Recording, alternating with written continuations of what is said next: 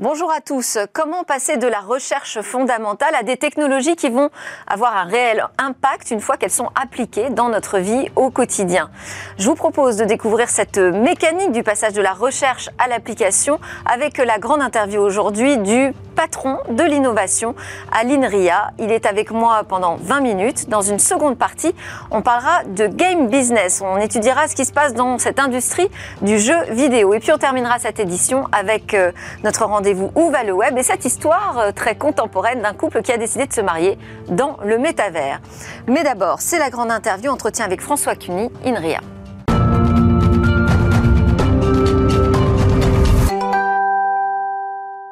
Je reçois aujourd'hui dans Smart Tech François Cuny. Merci beaucoup d'être avec nous dans Smart Tech. Je suis très heureuse de recevoir le directeur de l'innovation de l'Institut national de recherche en sciences du numérique et mathématiques appliquées. C'est comme ça maintenant qu'on présente INRIA, n'est-ce pas Absolument.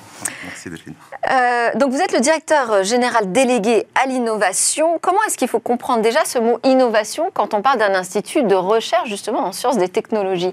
A priori, tout est innovation chez vous quand même. Oui, ouais, c'est une bonne question parce que euh, je pense que le mot innovation est utilisé un peu, un peu partout et dans un institut de recherche, la principale ou la, majeure partie de l'activité, c'est des scientifiques, des fonctionnaires qui travaillent tous les jours pour, euh, pour explorer des nouveaux territoires et, euh, et on conçoit l'innovation comme le passage de ce qui est fait dans ses cerveaux, dans ses, euh, dans ses équipes, dans re- dans ses travaux de recherche, vers son usage, son utilisation, vers l'exploitation du, du grand public ou d'industriels. Alors, le mot innovation. dans Donc mon- c'est, dans innovation, c'est vraiment pour vous le passage de cette recherche fondamentale à l'application, en tout cas à son déploiement dans le monde économique. Pour un institut de recherche, c'est ce qui est fait dans la recherche, et je vais revenir dessus parce que c'est pas que la technologie, c'est beaucoup ce qu'il y a dans la tête des gens qui compte. Euh, ce qui est fait dans la recherche, comment un jour ça devient quelque chose d'utilisé, d'exploité. C'est pas l'institut euh, qui peut faire euh, de, de l'innovation en soi, parce qu'il faut le mettre à disposition des gens, soit le mettre sur le marché, soit le mettre comme un service public, soit le mettre comme un outil. Et ça, c'est pas notre métier. Mais par contre, il y a plein de choses qui sont faites qui contribuent euh, à un transfert et à de l'innovation euh, par la suite. Alors, vous avez vous-même une double culture de, d'entrepreneur et de chercheur. Vous êtes passé par l'INRIA au tout début de votre euh, parcours, et puis vous l'avez quitté pour monter votre euh, propre entreprise. Votre, je ne sais pas si on disait votre start-up à On disait une start-up déjà. Déjà, bon, un peu, c'est pas si vieux, mais enfin, c'était il y a 17 ans. Ouais, c'est ça. Euh, et vous, à l'époque, vous avez réalisé une levée de fonds. Oui. Comment ça s'est passé Et surtout, qu'est-ce que vous gardez, vous, comme euh, empreinte, comme souvenir important de, de cette période d'entrepreneur? Euh, beaucoup de choses. Alors, bon, on sortait, euh, c'était dans, dans les années 2000, hein, donc on sortait de la bulle Internet. Je Ouais. sais pas si certains se souviennent, mais. C'est pas forcément le plus avait, facile, oui.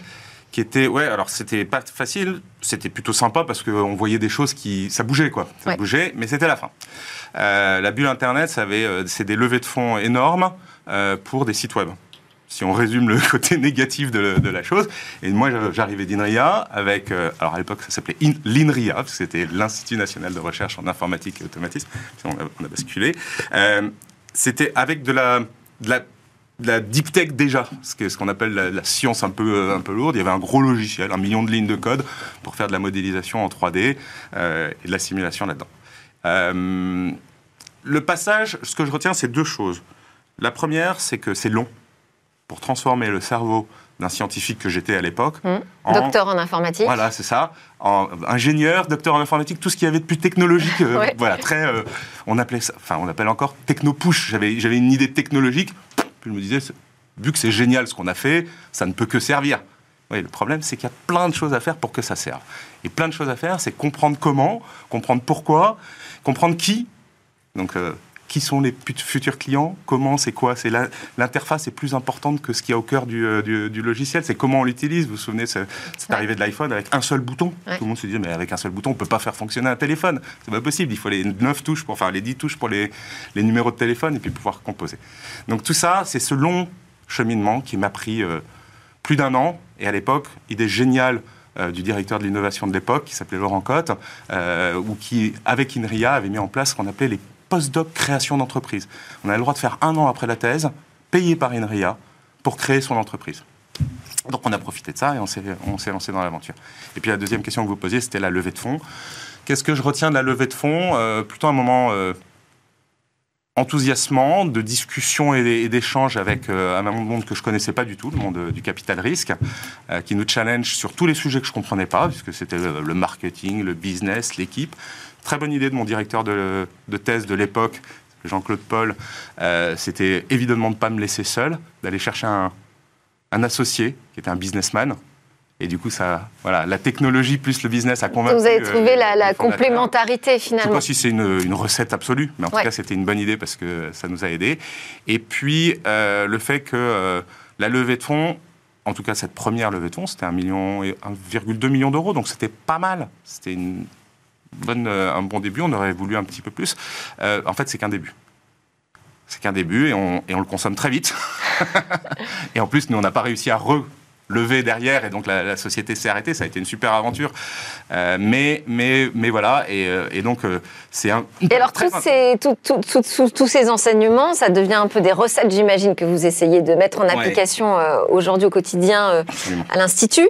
Vous avez été nommé par Bruno Sportis en 2018. Oui. quelle était votre mission quand il vous a appelé? Qu'est-ce qu'il vous a dit?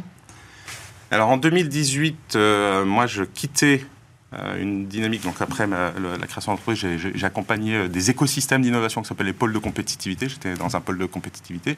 et puis j'étais parti quelques mois dans, le Grand Est pour diriger les services de la région Grand Est sur le développement économique. Et Bruno arrive à, à, Inria. Et moi là, je vois une opportunité incroyable parce qu'il me parle de, de cette direction d'innovation qui est probablement le un des postes sur lequel je m'étais dit, euh, je vous ai cité Laurent Cotte, qui était euh, mon mentor à l'époque, et euh, il n'y a pas de souci, je me disais, c'était vraiment génial. Et il me dit, François, tu sais, à Enria,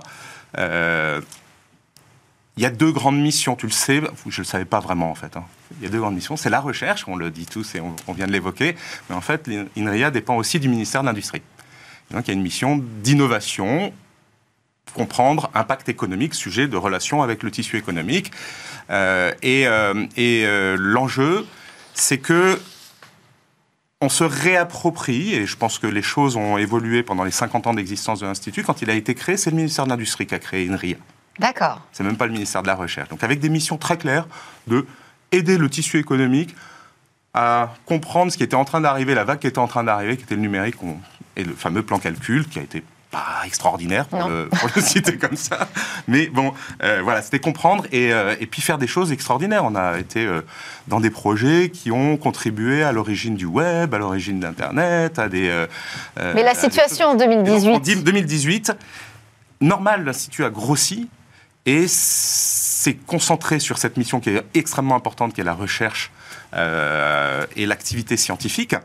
Et puis cette agilité qui est nécessaire pour aller ensuite sur la marche vers l'innovation, c'est-à-dire pour accompagner l'innovation, on sentait qu'on l'avait un peu euh, peut-être euh, laissé de, côté, qu'il fallait la reprendre avec quelques idées très très fortes. Les idées très fortes, on est un institut national. Donc on assume un rôle d'accompagnement à la souveraineté numérique, à l'autonomie numérique. Et on pourra revenir dessus. Et donc dans nos relations avec le, tissu économique, bah, c'est assez normal qu'on mette de l'énergie vers le tissu économique français, alors que l'attractivité, on le sait, dans notre domaine, c'est les géants de la tech. Les géants de la tech, ils sont pas beaucoup français. Eh, mais vous avez, alors je sais pas si on peut dire gagné une bataille, mais enfin en quelque sorte quand même déjà pendant la période de l'épidémie euh, Covid-19, puisque euh, vous avez réussi à convaincre finalement le gouvernement de ne pas miser sur ces big tech euh, pour développer une application de suivi de l'épidémie, mais plutôt de miser sur les compétences qu'on a aujourd'hui en interne. Alors oui, vous avez raison, vous, vous, évoquez. Mais on a été les seuls en France, hein enfin, pardon, en France, on a été seuls en Europe, pardon, à faire ce, probablement choix. dans le monde, à faire un choix aussi, euh, aussi fort. Alors après, euh, le succès, on n'est pas là pour en débattre, mais en tout cas, ça a été un marquage assez important. Ça a été un marquage très important qui était au cœur de ce que je vous ai dit juste avant, c'est l'indépendance, l'autonomie et la souveraineté numérique, de savoir si on était capable, en France et en Europe, de faire des choix en toute autonomie. Et c'était ça le sujet. Mais c'est compliqué parce qu'on s'expose beaucoup. C'est extrêmement difficile. Il faut savoir que les discussions sont montées euh, au plus haut niveau de l'État et au plus haut niveau des entreprises des géants de la tech. Hein. Les, euh, les, grands patrons des géants de la tech se sont entretenus avec les grands patrons euh, du gouvernement français. Et donc, on sait que ça, ça a été dur. Oui, on a été en support et en conseil de cette décision qui était courageuse, puisque au départ de la crise, émerge l'idée partout dans le monde hein, qu'il va falloir faire un outil pour vérifier si les gens qui sont en contact on ne peut pas les aider à savoir que, avec les contacts qu'ils ont eus, ils ont pu attraper le, Covid, donc ce qu'on appelle le contact tracing, qui est un outil qui pose plein de polémiques de de, de, comment on dit de, bah, tout, ce, tout, ce, qui touche au suivi, de, vie privée. de vie privée. Et c'est très bien. Heureusement qu'il y a cette polémique. Et là, INRIA n'est pas, euh, n'est pas compétent. On était très compétent sur un sujet scientifique qui était comment on gère la vie privée dans le numérique, avec des équipes au meilleur niveau mondial. Euh, et sur, sur, ce projet, vous avez aussi donc travaillé avec des grands groupes, parce qu'il y avait euh, Orange, euh, de mémoire aussi, qui était, qui était impliqué. il y en a eu plusieurs, et puis en plus, ils ont évolué. Donc, consortium public-privé. Ça, ça, ça, a été compliqué à mettre en place, mais justement, comment, comment vous, vous voyez cette mécanique de travail entre un institut de recherche qui part vers l'application et le travail avec des grands groupes. Quand est-ce que ces partenariats fonctionnent ou ne fonctionnent pas Oui, alors il y a l'exemple de tous anti-Covid et de, ce qu'on vient évoquer, qui est quand même un sujet un peu particulier où INRIA a joué le rôle à la fois de centre de recherche sur les technologies que je vous évoquais, mais aussi d'assistance à maîtrise d'ouvrage et de pilotage. De pilote. De, de, de projet. C'est pas toujours le cas. Dans nos partenariats industriels. Euh, donc depuis 4 ans, on a lancé cette dynamique de partenariat industriel avec des entreprises euh, françaises très fortes, où on se dit l'enjeu, euh, c'est de créer une synergie extrêmement importante avec quelques partenaires qui ont une vision de leur transformation ou de leur utilisation du numérique pour le futur, qui nous, qui nous projettent suffisamment. C'est vrai que l'activité de recherche est souvent sur du moyen long terme. Une thèse, ça dure trois ans, donc il faut, quand même avoir un peu de temps pour l'accompagner. Pour ça se discute obligatoirement avec le COMEX ou avec la direction de l'entreprise et avec la direction d'INRIA. C'est pour ça que je suis souvent impliqué, même Bruno Sportis, dans les relations de départ pour dire on a, on a une vision ensemble. Puis ensuite, quand on crée la, relation de, partenariat, euh, il faut avoir un esprit extrêmement ouvert. Il faut se dire ben, on va explorer tous les champs. La recherche, traditionnellement, ce que l'on maîtrise assez bien, c'est une entreprise vient demander à un institut de recherche de faire un peu de travail de recherche en mettant euh, un doctorant, un ingénieur ou quelque chose. Nous, ce qu'on dit, c'est qu'il faut aller beaucoup plus loin. Pourquoi? Parce que ce qui sort des travaux de recherche d'un institut comme INRIA, évidemment, c'est du logiciel, de la technologie, du numérique, mais c'est surtout des personnes qui ont travaillé pendant 2, 3, 4 ans, c'est de la compétence. Et si on ne fait pas une relation très étroite avec les industriels, on manque le principal, qui est d'assurer une certaine porosité des personnes le plus beau succès, c'est quand un partenariat, à la fin, il y a un flux de personnes assez naturel qui se crée. Pourquoi? Je vais vous dire, euh, dans un institut comme l'IRIA, il y a 4000 scientifiques, à peu près. Sur ces 4000 scientifiques, il y en a les deux tiers qui ne sont pas des permanents de la recherche. Donc, ils vont rentrer faire une thèse, un postdoc ou un travail d'ingénieur pendant quelques années aux côtés des meilleures équipes de recherche et qui vont sortir. Et ces personnes qui vont sortir, il y en a un pourcentage assez limité qui aura réellement un emploi pérenne dans la recherche, parce que c'est comme ça que ça, Par contre, ils vont diffuser dans le tissu économique. L'attractivité des Et on sait qu'on manque beaucoup de, compétences. Donc, euh, c'est un vivier, en tout cas. Le sujet des partenariats stratégiques et des partenariats avec le monde industriel, c'est de créer ce flux. Au moins autant que de permettre le transfert de, euh, de, très beaux logiciels ou de très belles technologies. Et de toute façon, ce transfert se fait d'autant mieux que les personnes transitent. Alors, vous avez ouvert il y a trois ans le Startup euh, Studio. C'est un nom aussi, on se dit, tiens, un Startup Studio dans un institut de recherche, mais alors de quoi s'agit-il? Trois ans, finalement, c'est pas, c'est pas énorme, c'est vraiment tout jeune hein, par rapport à, l'âge de, de, l'INRIA, euh, puisqu'on a dit quoi, 67 67, la création. Euh, vous avez franchi le cap des 100 entreprises soutenues. À qui d'abord s'adresse ce Startup Studio? Qui, qui peut rentrer? Dans euh, cette mécanique qui accompagne en fait la création du début de la création de l'entreprise jusqu'au lancement de l'entreprise en dehors de l'institut. Oui, alors en fait, il y a deux choses que ça fait trois ans qu'on a lancé, qu'on a réinternalisé l'activité et on a nommé Startup Studio. Ça fait 30 ans qu'INRIA accompagne la création d'entreprises. Euh, première entreprise Simulog euh, il, y a, il, y a, 30 ans. Création d'un fonds d'investissement, e-source, puis, puis un fonds interne à INRIA, IT Translation et euh, de l'accompagnement. On accompagnait une dizaine de projets par an. Jusqu'à il y a 4 ans. 200 euh, entreprises créées il y a 4 ans. Euh, et la dizaine de projets qu'on accompagnait, c'était notre capacité. C'est-à-dire qu'on avait dit, on peut en accompagner 10. Ça crée 10 projets accompagnés, 10 startups créées. Et si on regarde les 200, aucune n'est devenue une licorne. Et là, on se dit, il y a d'abord il y a un problème parce que 10 projets accompagnés, discrets dans un monde de la start-up, on sait que c'est pas le, ratio normal. Et puis aucune qui est devenue unicorn. Ça, c'est normal parce que sur 200, ouais. Finalement, c'est pas un nombre très important. Et donc, on a misé sur quelque chose avec Bruno Sportis, et c'est vraiment lui qui l'a mis ça, c'est de dire dans ce flux de personnes qui rentrent et qui sortent de l'institut, il y a 800 jeunes qui rentrent dans l'institut et qui sortent chaque année. Dans le flux des personnes du monde académique, parce qu'au côté d'INRIA, on est sur des sites universitaires, on travaille en main dans la main avec les universités, il y a d'autres organismes nationaux de recherche, ça doit représenter au moins deux fois plus, voire trois fois plus de, scientifiques dans le numérique qui rentrent dans la recherche, qui sortent de la recherche chaque année.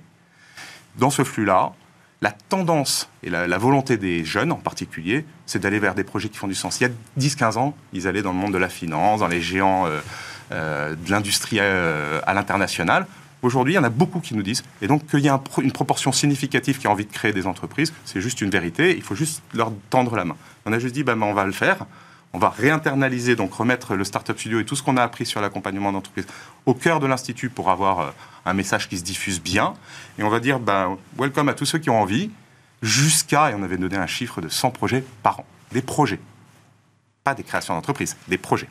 Tous ceux qui ont envie, mais quand même, euh, moi, moi aujourd'hui, euh, je ne peux pas rentrer dans votre startup studio. quelles sont les conditions? Alors, le startup studio est vraiment ouvert. C'est-à-dire que, évidemment, naturellement, et jusqu'à présent, on a beaucoup accueilli de projets de personnes qui sortaient des équipes INRIA. Je vous l'ai dit, on travaille sur des sites universitaires avec nos partenaires académiques. Il y a plein de gens qui sont dans les équipes INRIA ou même dans des équipes de numérique des universités, ils sont bienvenus dans le Startup Studio euh, à INRIA. Et en fait, il y a même des gens qui viennent de l'extérieur, qui viennent porter des projets qui ont tous un lien avec la recherche publique. C'est ça le sujet, c'est qu'il faut qu'ils aient un lien fort avec la recherche publique, souvent parce que les gens ont fait de la recherche, parfois parce qu'il y a de la technologie, parce qu'ils euh, travaillent avec une équipe, parce qu'ils ont, euh, parce qu'ils ont un projet qui demande et alors, ce que vous appelez le, lien avec la recherche publique, ce sont les grandes thématiques euh, d'aujourd'hui. Donc, c'est quoi? La santé L'environnement?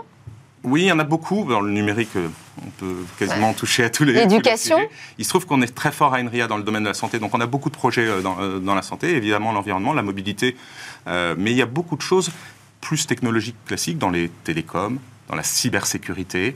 Euh, dans les réseaux euh, en général ou dans l'utilisation dans du numérique pour faire euh, des interfaces du multimédia. Hein, les jeux, l'interface des applications et des choses comme ça. et donc voilà. Donc c'est un champ assez, assez vaste. et comment se déroule l'accompagnement alors? Comment fonctionne votre mécanique C'est très important. On a, par rapport à le Startup Studio, c'est quand même un mot que beaucoup de gens maintenant utilisent. C'est pour ça que je reprécisais, c'est chez Inria, c'est avant la création d'entreprise. On prend des jeunes qui finissent leur thèse, qui finissent leur postdoc ou qui viennent d'autres horizons, et on va les recruter pendant un an à INRIA. Alors pour chaque projet, on va recruter une à deux personnes, ça va dépendre de comment le projet est configuré. Donc on assume pendant un an le fait de les héberger euh, au sein d'INRIA, et c'est eux qui portent leur projet. On ne fait pas, ce qui se fait beaucoup dans le monde de la recherche, de la maturation de technologie. Notre sujet, c'est pas de savoir s'ils vont passer qui vont monter leur technologie euh, en, niveau, c'est de savoir si eux vont devenir euh, des entrepreneurs et porter ce projet. Et c'est à eux de le faire, parce qu'un entrepreneur, c'est lui qui porte son projet. Et donc, on a créé une mécanique, donc recruté pendant un an, mécanique de conseil d'administration, mais avant que ça n'existe, et on les suit exactement comme un conseil d'administration, en se réunissant allez, un peu plus fréquemment, tous les 15 jours, tous les 3 semaines, tous les mois, ça va dépendre de la, de la personnalité, pour donner des conseils comme quelqu'un qui serait actionnaire ou potentiellement faire. On va accompagner ça pendant un an. Puis à la fin de ces un an, ils vont faire. Et quelle est la porosité qui s'installe justement avec les équipes euh, de recherche? Alors, ça va dépendre de, de l'origine. C'est tout l'intérêt d'être hébergé quand même euh, au sein de l'Institut. Ça va dépendre de l'origine du projet. Quand les, cherche, les scientifiques viennent d'équipes de recherche, elle est, elle est, extrêmement forte. Et même parfois, le un des sujets, c'est d'accompagner à la, à la prise d'autonomie par rapport à ces équipes de, recherche. Euh, quand, elle, euh, quand les gens viennent du monde euh, académique, donc les universités un peu pareil, mais simplement le lien est en dehors des murs d'INRIA ou parfois dans les murs, mais sur d'autres équipes. Et puis quand les projets peuvent venir de l'extérieur, en général, c'est le point de départ de la discussion. C'est-à-dire qu'ils viennent en disant mais nous on a besoin d'une technologie de, cryptographie un peu nouvelle et on a identifié votre équipe. Est-ce qu'on parle? On va d'abord parler c'est si le lien se fait qu'on va lancer, enfin que le projet va, va démarrer. C'est souvent comme ça.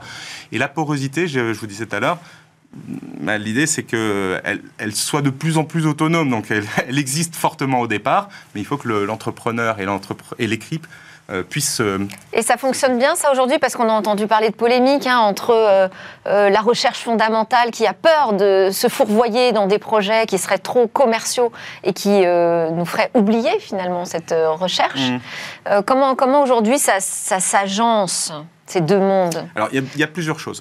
Il faut se rappeler je disais tout à l'heure, IRIA, créé en 67, c'est le ministère de l'Industrie qui crée. Et en 85, il y a un décret qui, euh, qui repositionne les missions de l'Institut. Et les missions de l'Institut, la première, c'est la recherche et l'activité de recherche. Mais il y en a sept autres qui sont le transfert, le développement technologique, le soutien. Et donc, ça fait vraiment partie de nos missions. Donc, il ne faut pas être euh, juste euh, sauter de notre chaise. Ça fait partie de notre mission.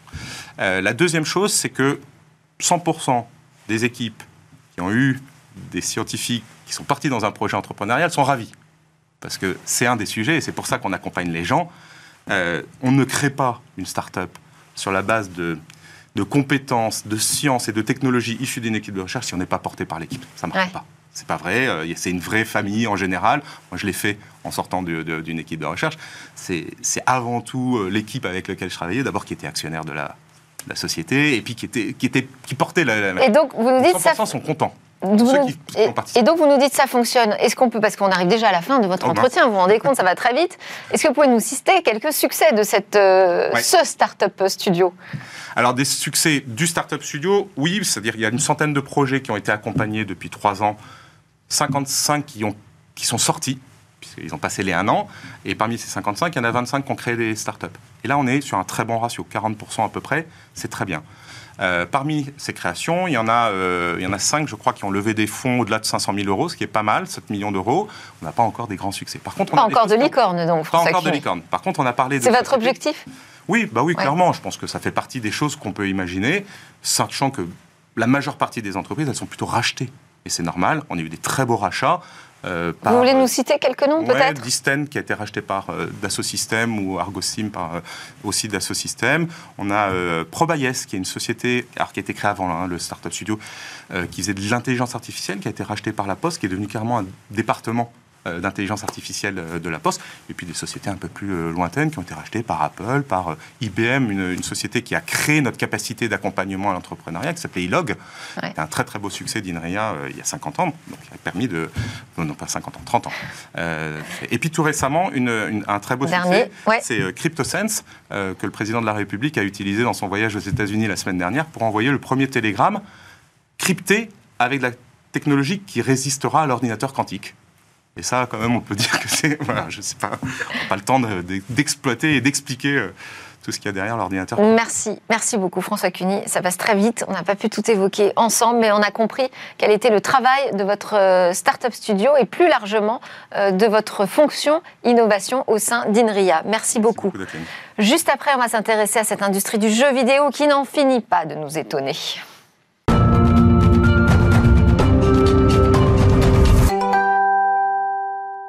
Vous êtes de retour sur le plateau de Smart Tech que vous regardez sur la chaîne Bismart ou en replay ou en podcast. En tout cas, c'est votre émission quotidienne sur le numérique et l'innovation. Et c'est l'heure de parler de l'industrie du jeu vidéo avec Guillaume Monteux, le président de Gatsby, pour cette chronique Game Business. Bonjour Guillaume. Bonjour Delphine. Aujourd'hui, vous n'êtes pas venu seul parce que c'est un grand rendez-vous Game Business qu'on fait ensemble depuis cette nouvelle saison. Et donc, votre invité est Alexis Dahan, qui est le directeur du business AWS Game Tech en Europe du Sud. Bonjour Alexis, merci beaucoup d'être avec nous. On va commencer déjà par euh, la big picture de cette industrie du jeu vidéo et ensuite on discutera ensemble plus précisément. Donc Guillaume, vous allez nous décrypter ce qui se passe en ce moment dans le gaming. On va commencer avec cette réaction euh, musclée, on peut dire, de la FTC face au rachat d'Activision par Microsoft. Oui, alors on a effectivement déjà beaucoup parlé sur votre antenne du rachat d'Activision par Microsoft, d'une part parce que ce rachat est hors norme par son montant, près de 70 milliards de dollars, et aussi parce que Microsoft met la main sur des licences de jeux extraordinaires, Call of Duty, Diablo, StarCraft, Overwatch, Candy Crush, et ça peut changer les équilibres de l'industrie. Alors, qui dit acquisition hors norme dit rebondissement, et vous y avez fait référence, effectivement, la FTC, la Federal Trade Commission des États-Unis, a annoncé avant-hier qu'ils avaient lancé une euh, action en justice fédérale antitrust pour bloquer le rachat d'Activision par Microsoft. Alors attention, la FTC, c'est pas l'État américain, c'est une agence indépendante qui s'exprime sur les pratiques concurrentielles et anticoncurrentielles mais c'est une agence référente et qui a du poids. Ah, c'est quand même une autorité de régulation qui porte plainte. Absolument. En l'espèce, la FTC avance que Microsoft ne permettra pas l'utilisation de ses licences sur les consoles non Microsoft. Sony euh, boit du petit lait parce qu'il pense exactement la même chose. D'ailleurs, il dépense des millions, des dizaines de millions de dollars en lobbying pour faire savoir exactement la même chose et euh, faire entendre à qui veut bien l'écouter que euh, voilà, c'est une catastrophe pour Sony. D'ailleurs, Sony avance même que si Call of Duty devait disparaître de la PlayStation, ça pourrait même euh, lui porter euh, un, coup, un coup fatal. Hein. Call of Duty, c'est le jeu le plus vendu sur la PlayStation euh, cette année et, très très souvent les années d'avant. Alors, Microsoft est, prêt à faire des gestes, et notamment à s'engager à maintenir ce fameux Call of Duty au moins trois ans chez Sony. Mais ça suffit pas du tout à calmer Sony, ni la FTC d'ailleurs, pourquoi? Parce que Sony dit bah, qu'est-ce que je fais moi après les trois ans? Et puis Microsoft permettant à Sony de garder la licence Call of Duty dit aussi bah, tant qu'à faire, je vais aussi permettre à Nintendo d'exploiter cette licence qui n'existe pas. Aujourd'hui, on ne peut pas jouer à Call of Duty sur le, sur le, sur dans l'univers Nintendo. Donc vous voyez bien, si vous voulez, que Sony est vraiment plus que furieux. Franchement, en termes d'intensité, euh, si vous voulez, dramatique, la série euh, Harry et Meghan euh, sur Netflix fait vraiment pas le figure face au feuilleton Microsoft Sony. Dans les deux séries, il y a des pleurnicheurs, il y a des enfants gâtés, il y a des consensus, et en, et en l'espèce... Je ne vous demanderai pas qui quel, tient quel rôle. Hein. le consensus là dans notre histoire Sony Microsoft, c'est que toutes les autorités, l'AFTC, l'Union européenne, les CMA britanniques, ils vont tous euh, mener des enquêtes approfondies sur cette acquisition. Et donc ça vous semble aujourd'hui très compromis là cette, cette vente? Écoutez, c'est encore trop tôt pour, pour s'exprimer là-dessus. D'abord, Microsoft, euh, la réaction, c'est de dire, ben non, attendez, les 70 milliards de, rachats, le plus gros rachat dans le monde du jeu vidéo, c'est normal que toutes les autorités, euh, euh, étatiques ou non, mettent, mettent leur nez, enfin, enquêtent sur, sur, sur, ce sujet. Ça, c'est le premier point. Le deuxième point, c'est que les enquêtes, elles, sont longues. Donc, en fait, on ne saura pas grand-chose avant 2023. En attendant, Sony tremble et Sony est pour un statu quo. Et ce qui est très intéressant dans cette affaire-là, c'est de voir le paradoxe industriel. Parce que, en fait, Sony reproche à Microsoft potentiellement de garder ses propres licences, donc des exclusivités sur sa Xbox. Mais en fait, Sony fait exactement la même chose depuis 10 ans sur ses propres consoles, puisque sa stratégie depuis 10 ans, c'est de vendre ses consoles avec des jeux triple A et des jeux formidables en exclusivité. Donc, vous voyez, on est quand même sur une ambivalence et un équilibre qui est quand même très très instable. On est sur une guerre entre Sony et Microsoft. Ah, une guerre totale. Une guerre totale. D'abord parce que Microsoft veut prendre sa revanche sur la, sur la génération précédente de consoles, hein, Xbox euh, One et, euh, et, PS4. Et puis parce que euh, Microsoft a là, sur cette nouvelle génération, a, un peu changé le, débat en, dépassant le débat d'une guerre entre consoles à une guerre euh, entre, services, entre, Xbox Game Pass et PlayStation Plus. Et à propos donc de, de, cette rivalité, on apprend que Sony a refusé de vendre sur sa PlayStation le Xbox Game Pass, qui contient toutes les exclusivités de Microsoft. Et on apprend aussi que Microsoft a refusé de vendre le PlayStation Plus, qui contient aussi toutes les exclusivités de Sony. Alors vous voyez, on est quand même dans un système de protectionnisme euh, de, de, territoire qui est pas terrible, pas très orienté joueur. Parce que moi, en tant que joueur, j'aimerais bien jouer sur ma console, quelle qu'elle soit, à l'ensemble des jeux, indépendamment des, des, des, des intérêts industriels de l'un et de l'autre. Et vous parliez de guerre, moi, ce qui me gêne, c'est que cette guerre, en fait, c'est une guerre de tranchées. C'est une guerre froide où on cherche à faire mal à l'autre sans vraiment bouger, avec des, tactiques qui sont un peu dures et un peu datées. J'aurais préféré une guerre de mouvement, une guerre de, l'innovation, dans laquelle chacun apporte quelque chose, si vous voulez, du matériel, du logiciel, un peu au débat, un peu aux joueurs. On n'est pas dans ce cas-là. Sans compter que pour euh, la société Activision, c'est encore plus délicat, parce que comment savoir quel cap euh, choisir? Où investir? C'est- une vraie question. Et, et en fait, cette question, en vrai, cette question est beaucoup plus large que Microsoft, Activision et Sony, puisque, vous vous souvenez, on en a aussi parlé ici, la société Electronic Arts était en discussion avancée avec Apple, la, la société Electronic Arts était en discussion avancée avec Amazon, Euh, peut-être aujourd'hui même, elle est toujours à vendre et elle est en train de discuter avec un acteur tiers. Vous imaginez euh, NFL 2024 qui ne tourne que sur une console Mm. ou alors seulement sur PC. Le FIFA 2024 d'ailleurs qui va s'appeler EA Sport FC qui ne tournerait que sur un type de console. Donc on voit très clairement que si vous voulez tout ce qui se passe entre Microsoft et Sony est en fait une annonciation de, de- du fait que toutes les cartes, à mon avis, dans le dans le dans le dans l'industrie du jeu vidéo seront très prochainement rebattues par ces concentrations et déconcentrations. À chaque fois, c'est une vraie série télé qu'on suit avec vous, Guillaume. Vous nous faites vivre. Oui. Et donc, pour le prochain épisode, il va falloir attendre 2023. Oui, alors vous voyez, ça tombera en même temps que le dénouement de House of the Dragon. Il n'y a pas de hasard. Bon, alors, vous vouliez aussi nous parler du pouvoir d'achat des joueurs? Et oui, parce que bon, alors c'est une surprise pour personne, hein, avec euh, la crise du Covid, euh, la guerre en Ukraine, euh, la défaillance euh, mondiale des banques, tous les prix augmentent. Et malheureusement, l'industrie du jeu vidéo, en fait, ne fait pas exception à ça. C'est-à-dire? Bah, C'est-à-dire que le prix des PS5 a augmenté de 50 euros. Les jeux Sony sur la PS5, les mêmes jeux Sony valent 10 euros plus cher que ce qui valait sur, euh, sur PS4. Donc vous voyez, 50 euros sur, euh, sur une PS5, ça fait 10%, 10% d'augmentation. Sur les jeux, on a 15% d'augmentation. Et là, Microsoft vient de nous annoncer que ce sera exactement la même chose sur Microsoft. Sur les jeux, les jeux Xbox Series X augmenteront aussi de, de, de, de 10 euros.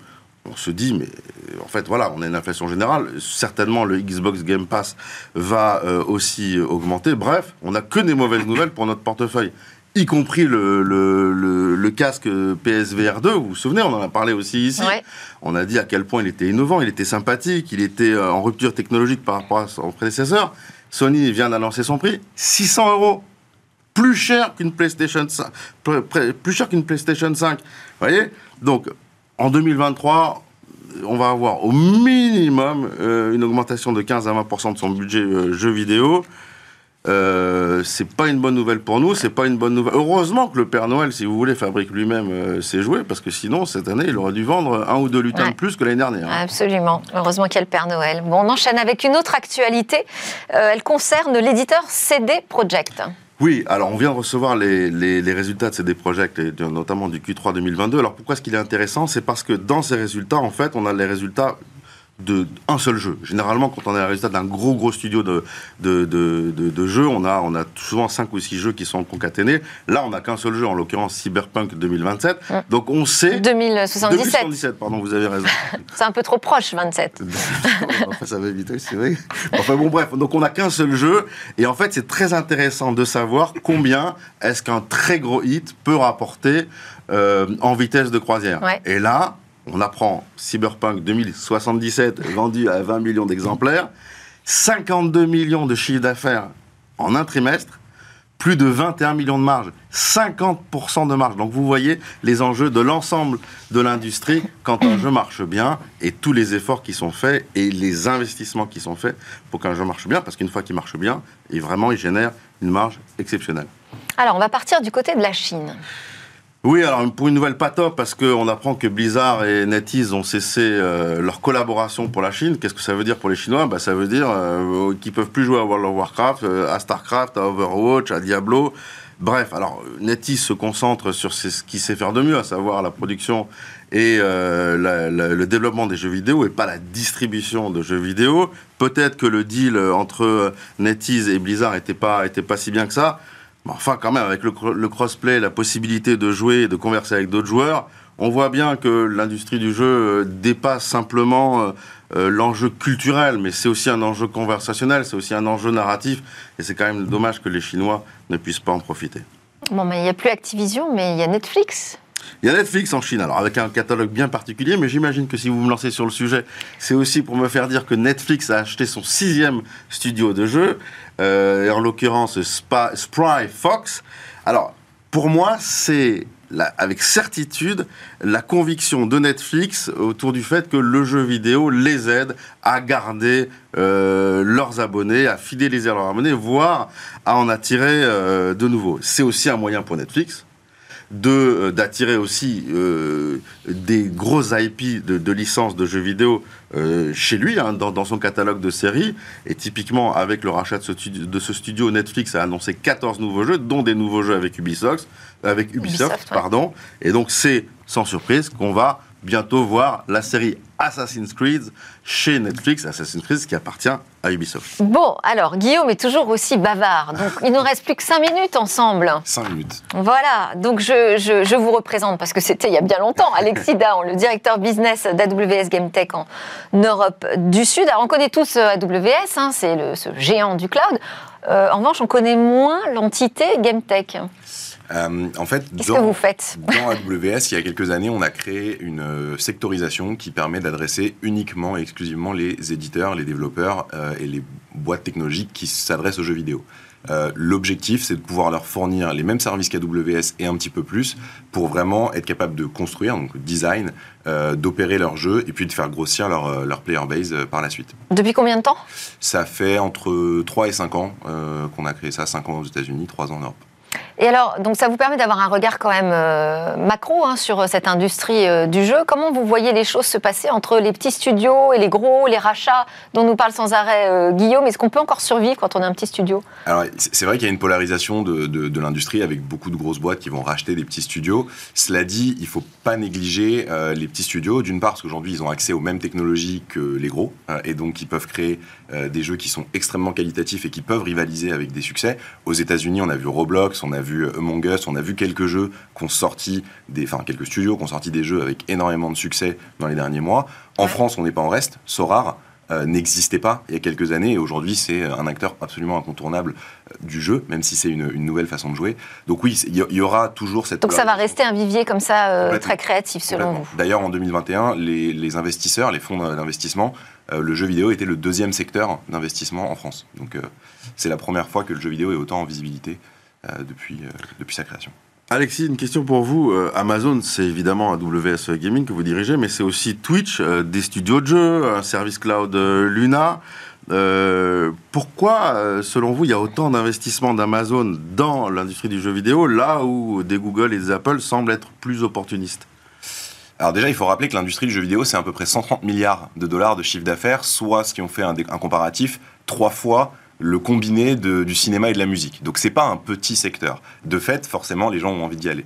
Euh, ensuite, il faut rappeler qu'Amazon, c'est plein d'entités. Euh, vous avez dit Amazon Games qui fait des jeux, Twitch qui est plutôt une plateforme de streaming, Luna euh, qui permet de faire du cloud gaming, donc il y a plein de choses. Nous, chez AWS, on investit dans la durée pour vraiment aider les studios à développer des jeux. je pense que ça va continuer comme ça, et je pense que il y a aussi une, une volonté de transmédia, c'est-à-dire de prolonger l'industrie du divertissement non plus à travers la musique et le, film, mais aussi euh, à travers le jeu vidéo. Je pense par exemple à toutes les IP qui sont sorties récemment, typiquement Uncharted qui a fait plutôt un gros carton au cinéma et qui est en fait à la base un jeu euh, bah, de Sony d'ailleurs, euh, exclusivement disponible sur PlayStation. Mais on voit qu'il y a cette volonté vraiment de faire grossir l'industrie. Et puis accessoirement avec le Covid et puis les crises qui se succèdent, le jeu vidéo a plutôt bien résisté. Alors, si on, termine sur un petit focus euh, sur les technos, on parle de cloud gaming, euh, on, parle demain des métavers. Vous pensez qu'elle va se situer où la prochaine révolution dans le jeu?